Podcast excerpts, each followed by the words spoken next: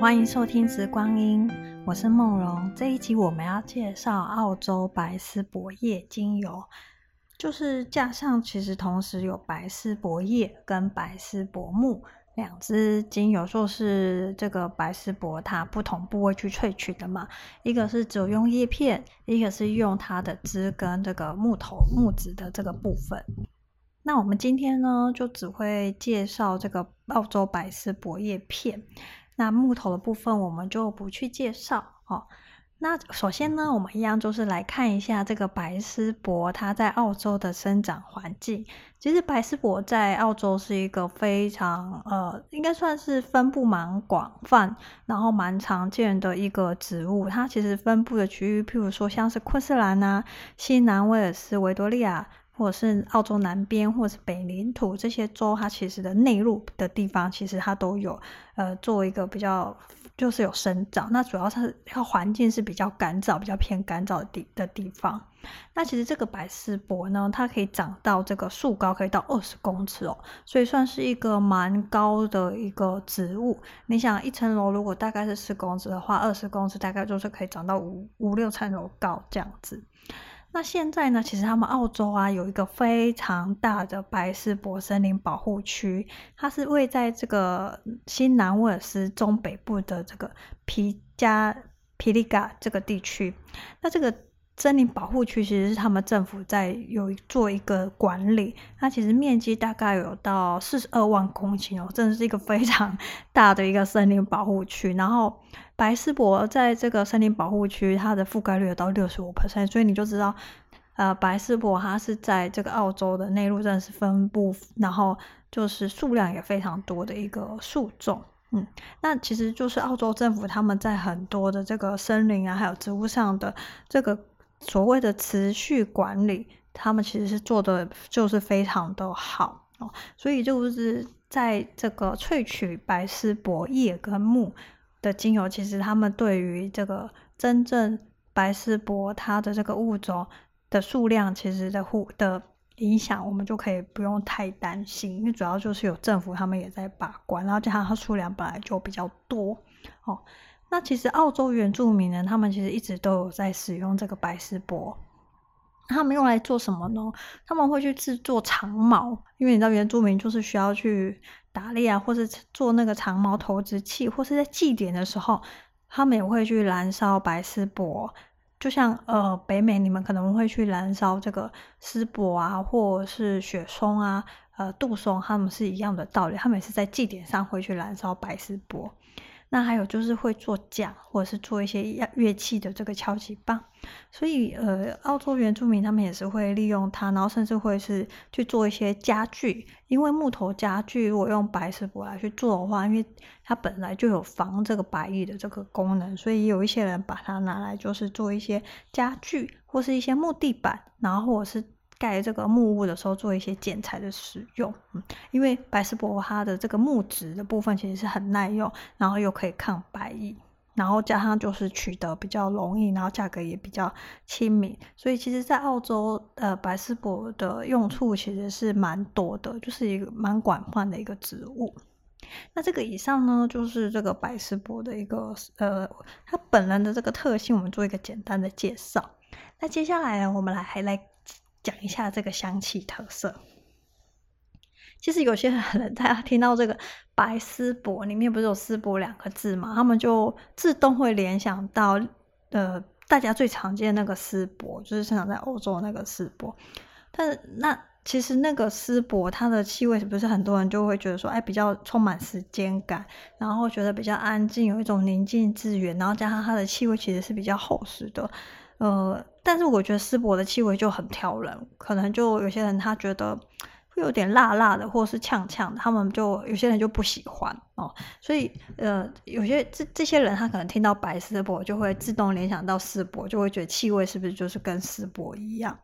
但我就真的要说，这个差一个字，就是它的这个家族就是种族就完全不一样，然后气味也是完全不一样的。后面我们就会用这个化学成分来去看为什么丝柏跟白丝柏的气味差这么多。那我们现在先来感受一下，就是白丝柏的气味。那如果你手边有的话，你也可以拿出来闻一闻。其实我觉得那时候我闻到白丝柏的时候，我真的是很惊艳，因为我觉得它就像一颗呃刚切开的黄色的甜柠檬。就是可能是进口 超市的那种甜柠檬，但我觉得它那个柠檬的香气其实是很明显，然后这个气味上也其实也带着一点甜甜的那种柠檬香、柑橘香，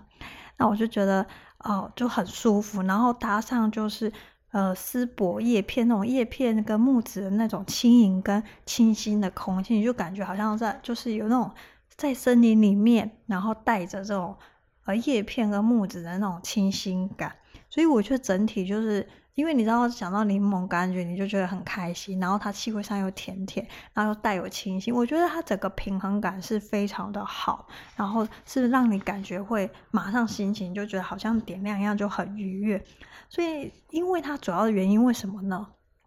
如果我们仔细看这个白丝柏的化学成分的话，你会发现除了阿法派烯它是百分之四十六之外，它有非常高比例二十五 percent 的柠檬烯哦，所以你就看到柠檬烯，你就会就难怪它会有像那种柠檬跟柑橘的气味，然后就会气味是比较轻盈、比较上扬的这样的一个特色。然后呢，它其实还有一个非常特别的地方，就是它的乙酸溶脑脂有到七点六 percent，因为它是脂类，所以脂类它就会让你非常的放松，然后去舒缓你的心情，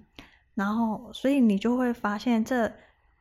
之百思不哈气味，你光看这三个主要成分，就大概可以建构出来它是怎样的一个香气特色哦。那时候我第一次闻的时候，我就感受到一个画面，就好像看到就是在呃，可能像是去杉林溪啊，或者是溪头，然后你在这个树林当中，你就看到一个很可爱的小精灵，然后会会一边笑，然后一边玩耍，然后奔跑这样，然后就觉得那种笑声好像有那种感染力，就非常开心的一个。气息，一个气味。那我觉得，因为这个白丝柏它的气味是非常轻盈，然后带点甜甜，但是又很清新，所以我觉得在各很多的这个扩香或是香氛产品里面，就很适用它，很适合用它来做一个打底的动作。其实有时候调香就像画一幅画，有时候你的这个底色，你会用比较多的部分啊去做一个打底的动作。我觉得这时候白丝柏叶片就是一个很好的选择。呃，另外一个比喻就是像，如果是你是做花艺课，就是插一盆花，那有时候我们会做一个铺底的这种动作，那白丝柏叶就是那样子一个很适合做铺底的角色，就是一个百搭体质。那我觉得它跟呃其他的气味其实应该也都很容易就是去搭配，然后不会觉得突兀，因为它实在是非常的温柔。哦。那白丝柏木头跟木子呢？我觉得 就是完全两个故事，所以你们会发现，其实我上的量就是只有一点点不多，因为我觉得那个是真的是非常非常的木头，会让我联想到就是 衣柜，就是很很有历史时间感的那种木头衣柜的味道，所以我那时候就没有很。很上架很多这样，那大家如果说很喜欢那样子比较厚实、比较沉稳的气味，那你们也可以去尝试一下白丝柏木柑精油哦。好，这个是就气味的部分。那我们来看一下，就是白丝柏它的这个化学成分跟这支油它可能在生理上会有什么疗效呢？因为其实欧洲就是这几年一直呃，我觉得可能是政府的呃。鼓励，或者是他们就是因为澳洲的植物生态真的非常的多，然后加上澳洲人口很少，然后植物很多，所以就嗯生态非常的丰富，所以越来越有很多的这种澳洲新的油，但可能嗯对台湾来说，或者对芳疗来说都很新，并没有很多的嗯资料可以去看。那很多时候我就是从它的化学成分先去看它大概有什么功能，然后就是实际上的去。实验刚刚跟用在自己身上，然后你就可以看说，哎，是不是跟自己想的一样？所以我觉得对新的精油，我有时候大部分是从它的化学成分里面去探讨它可能有的疗效。那我们刚刚回到刚刚就讲了嘛，就是呃，白氏薄叶呢，我觉得它最特别的地方就是让你觉得有一种很甜甜，然后很放松的感觉，其实是来自于它的乙酸龙脑酯，就是在这个它的这个乙酸龙脑酯的成分也不低，所以那个气味就会很明显。就是有七点六 percent。那乙酸龙脑酯它在生理上还有什么样的一个效果呢？它我觉得它最厉害就是可以让人，因为是脂类嘛，所以脂类通常就可以让你这个紧张的心情跟神经就会放松下来。但是它却可以在放松的时候，你的精神变得更集中、更冷静，然后效做事的效率会反而更提升。那这个就是所谓大家常常在讲脑波里面，不是常常会所谓的阿法跟贝塔脑波嘛？那它就像是让你可以就是保持在贝塔脑波，就是放松，但是可以非常集专心，然后提升效率。那就变成说，你不论是在是工作的时候，甚至是晚上工作、读书，或者是你要需要长途开车，你就可以保持精神，然后不会想要睡觉。但是呢，当你当你就是真的想要休息的时候，它也不会去影响你的睡眠，所以变成就是，如果说你是晚上想要工作，呃，在工作读书的时候，小朋友可能放学之后晚上还是要念书啊。那你就可以在晚上的时候做这样子的扩香，但是当你真的想要上床睡觉的时候，你也不会太有精神，而不会呃睡不着这样。所以它是一个不分日夜都很好的一个呃精油，嗯，那可能就像有些迷迭香，可能大家觉得白天用很好，晚上可能会有点睡不着，那你就可以考虑这个百事博叶，嗯。那我自己也会做一个混搭，我就觉得如果那一天我需要做很多事情的时候，我就会在白天就是点这些，譬如说像是迷迭香啊、柠檬啊、百事柏叶去做一个扩香，我觉得效果非常的好。嗯，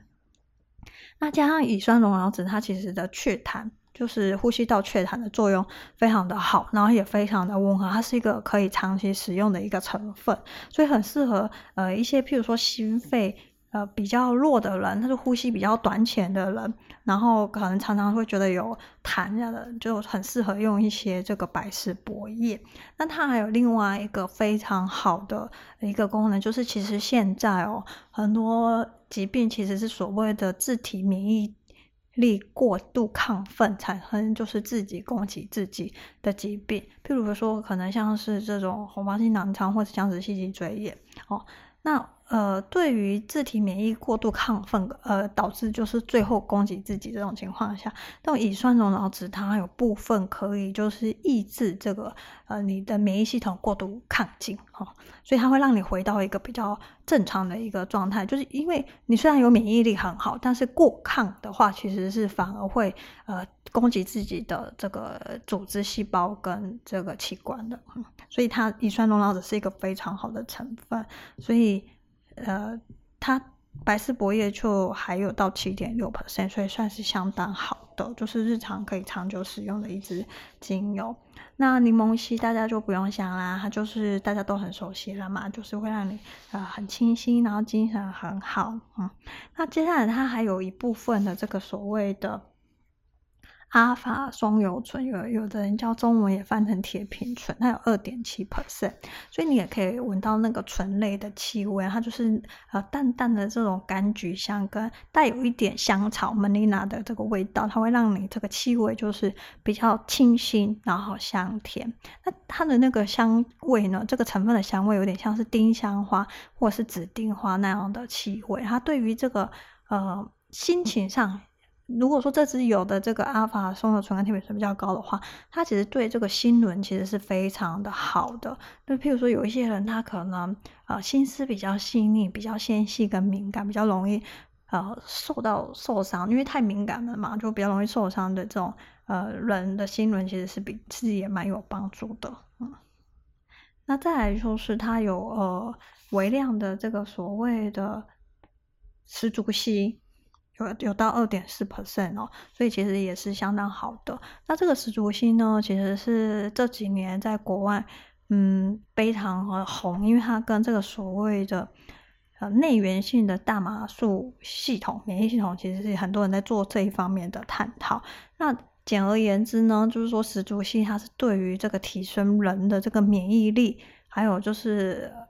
防止一些感冒跟一些肺部的这种。呼吸道的病毒侵到侵入人体，然后提升你的免疫力是非常的好的哦。就是也可以就是加强身体对于发炎的这种呃压力的抗抗压性，嗯，所以这一支。呃，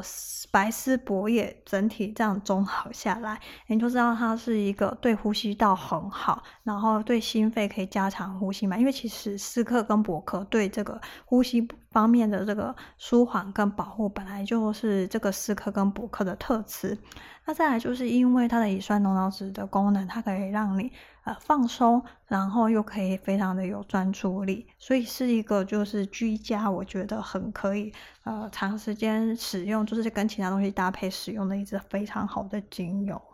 所以我就今天想要特别去分享它，就是它跟丝柏的气味就很不一样，它很可爱。那我就希望大家可以呃。多认识这支精油，因为我觉得它 CP 值很好。虽然它是一支很新的油，那大家对它可能熟悉程度上还是不高哦，所以就今天来特别讲它。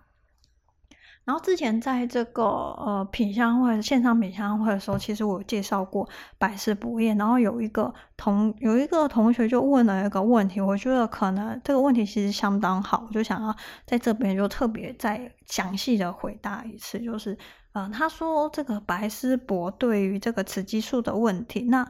不丝柏对雌激素的问题，那白丝柏会不会有同样的这个需要考量的地方呢？我当下那时候是跟他说不会，因为这个化学成分是真的不一样。那我们现在今天就来特别仔细去讲这个化学成分为什么呃丝柏跟白丝柏化学成分不一样在哪里？好、哦，呃。我们来先来看这个丝柏的化学成分，它其实主要大部分是阿法派烯，有到四十八 percent，接近五十 percent。接下来的重点是一个主要成分叫做 Delta 三凯西，它有到二十二 percent。然后再来就是柠檬烯只有四点六，所以你看这个丝柏柠檬烯只有四点六，但是白丝柏到二十二，你就知道那个气味的占比其实是很不一样的。然后加上就是凯西的气味本来就是像松节油一样，虽然有一点甜甜，但是它带有一种比较刺鼻的感觉。再来就是丝柏的成分里面还有樟脑跟香精芥酚，就是有分类。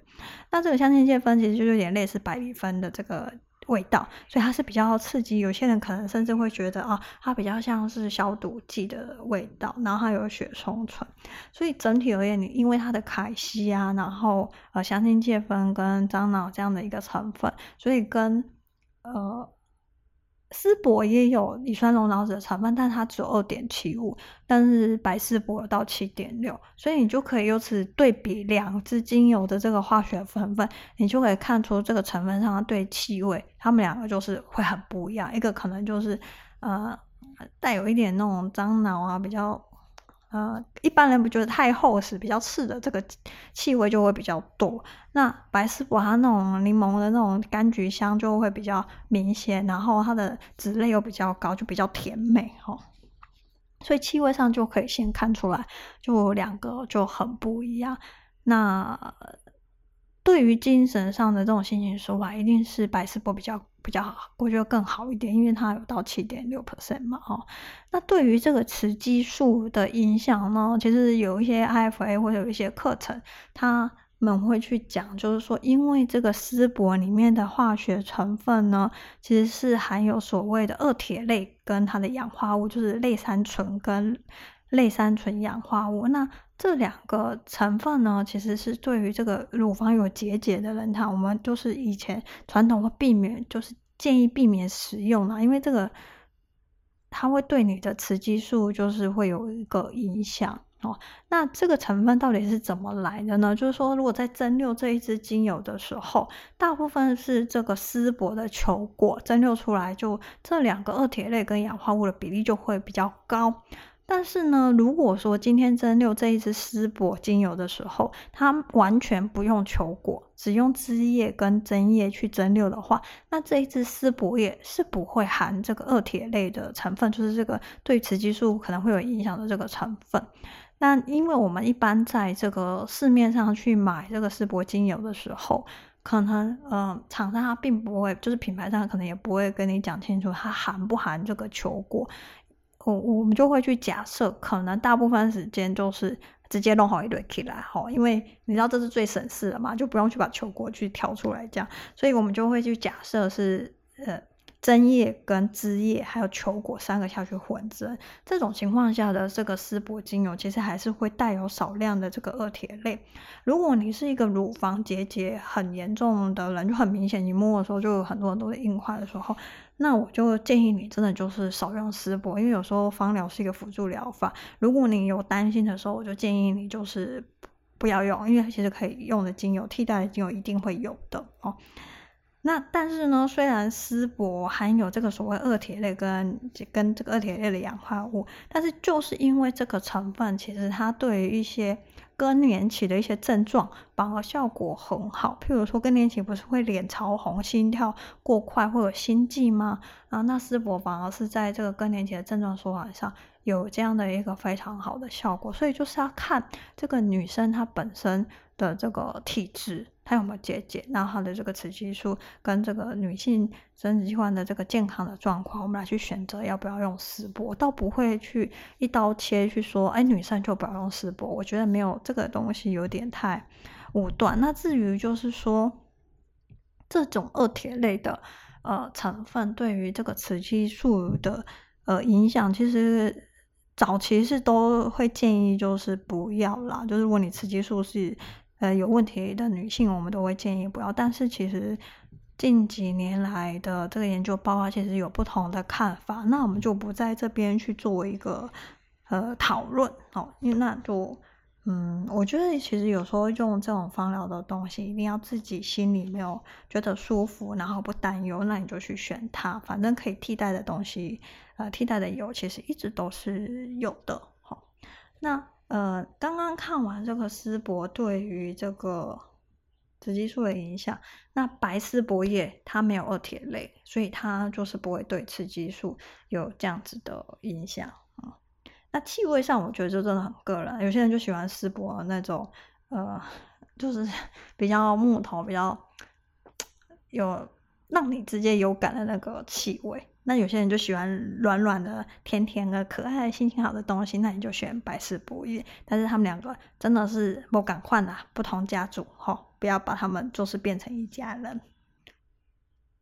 好，以上是白丝柏叶的这个分享，呃，希望今天这一集可以讲，就是回到正常的这个长度。嗯，那现在接下来呢，要来例外去分享一个，嗯。一个一个主题就是，知道为什么最近就很多人呃跟我就是讨论起这件事情，不管是学生或者是以前就是一些方老师同学或者个案，就刚好就都有聊到这件事。我想可能就是希望，就是我觉得也可以分享给大家听一听，就是在我呃学习的过程当中，老师。我的老师们对我的一些分享啊，就是有一些呃学刚学芳疗的时候，我们不是需要去练习手技，就是帮别人按摩，或是你会去啊、呃、帮别人涂按摩油，或是问你会接触到个案的身体嘛？那有些人他的天生的这个天赋，就是他很容易就是接触到个案的时候，那个案如果在身体状态不好的时候，他可能会有所谓的病气，或是他的这个气场的呃。会有一些比较不好的东西存留在，他们就会觉得，呃，个案的这个不舒服的感受就会移转到他身上，或是他会感染到。那甚至有一些人 就会觉得说，啊，这是不是去，呃，有一派的说法觉得，呃，疾病跟不健康是来自于一个人的业力。那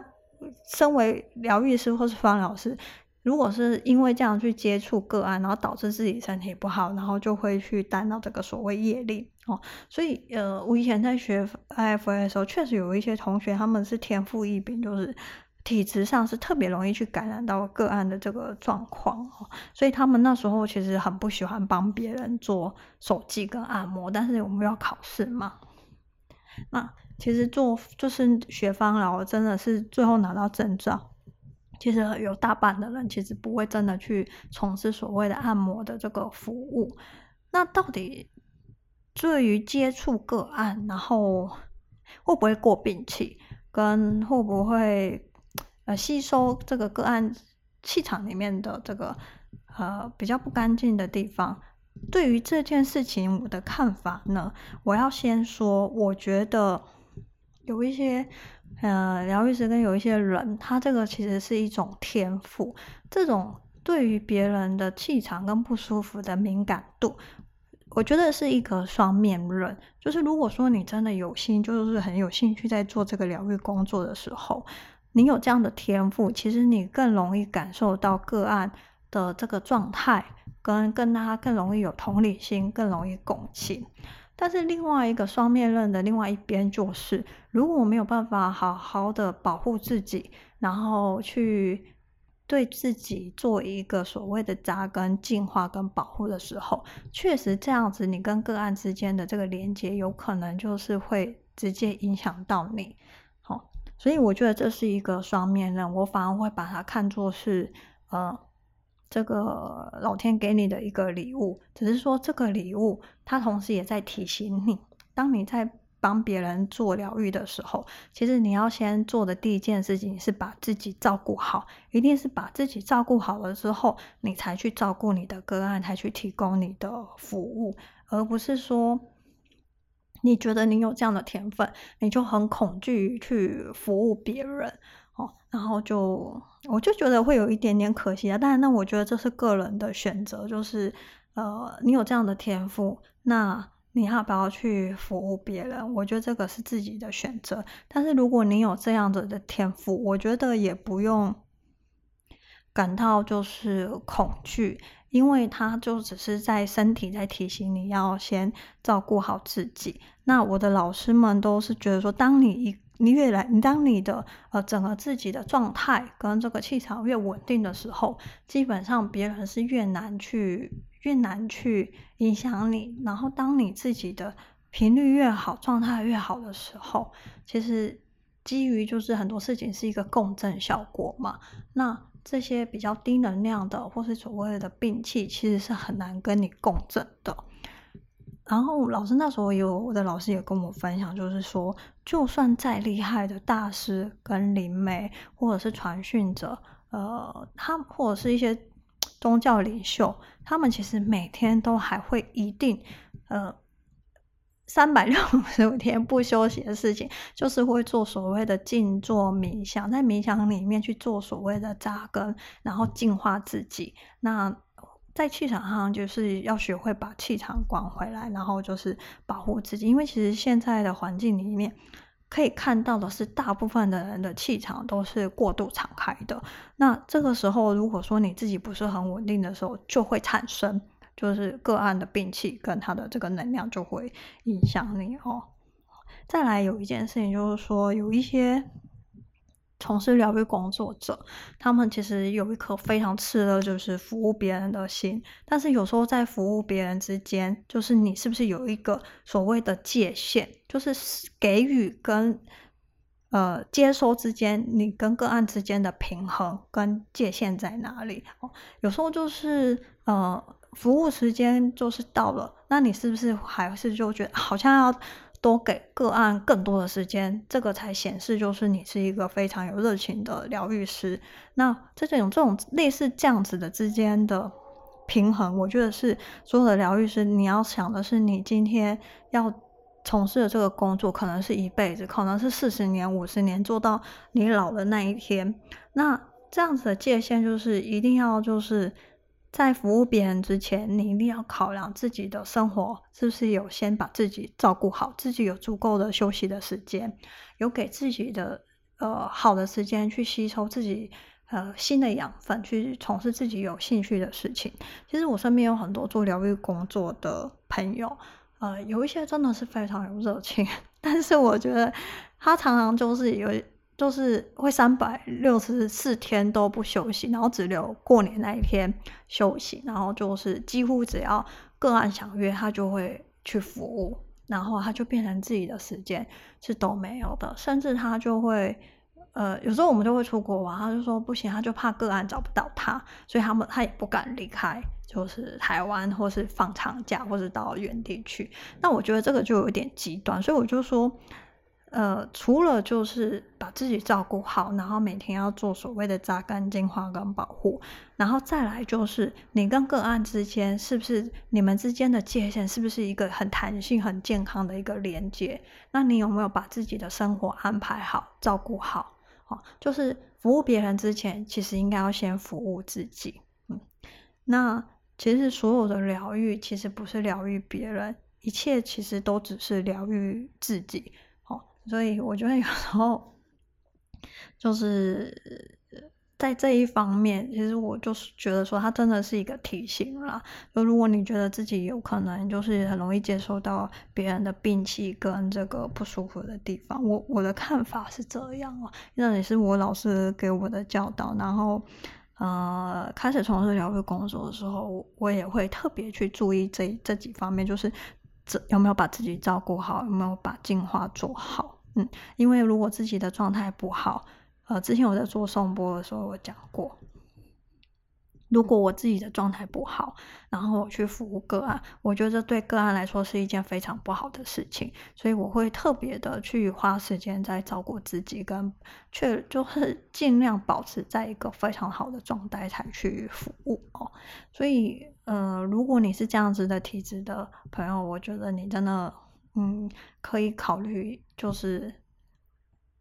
这个把它当做一个提醒，就是身体对于你自己的提醒，在你的灵魂想要服务别人 之前，你的身体提醒你先要照顾自己，然后你要学着怎么去净化跟别人之间的这个所谓的连接。嗯，好，其实这个后面这一段其实就分享的比较多，然后。呃，我觉得进化跟保护跟扎根这个的事情，你们可以去一些呃老师们的呃其他老师们的冥想课去做一些研究跟学习跟探讨哦。那嗯，我觉得真的会非常的有帮助，然后你那个感受会很不一样。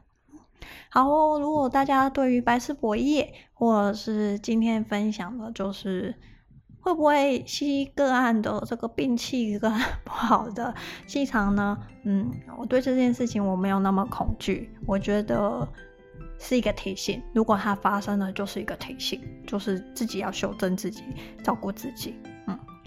那今天谢谢大家，就是收听紫光音。那有什么问题也欢迎留言给我。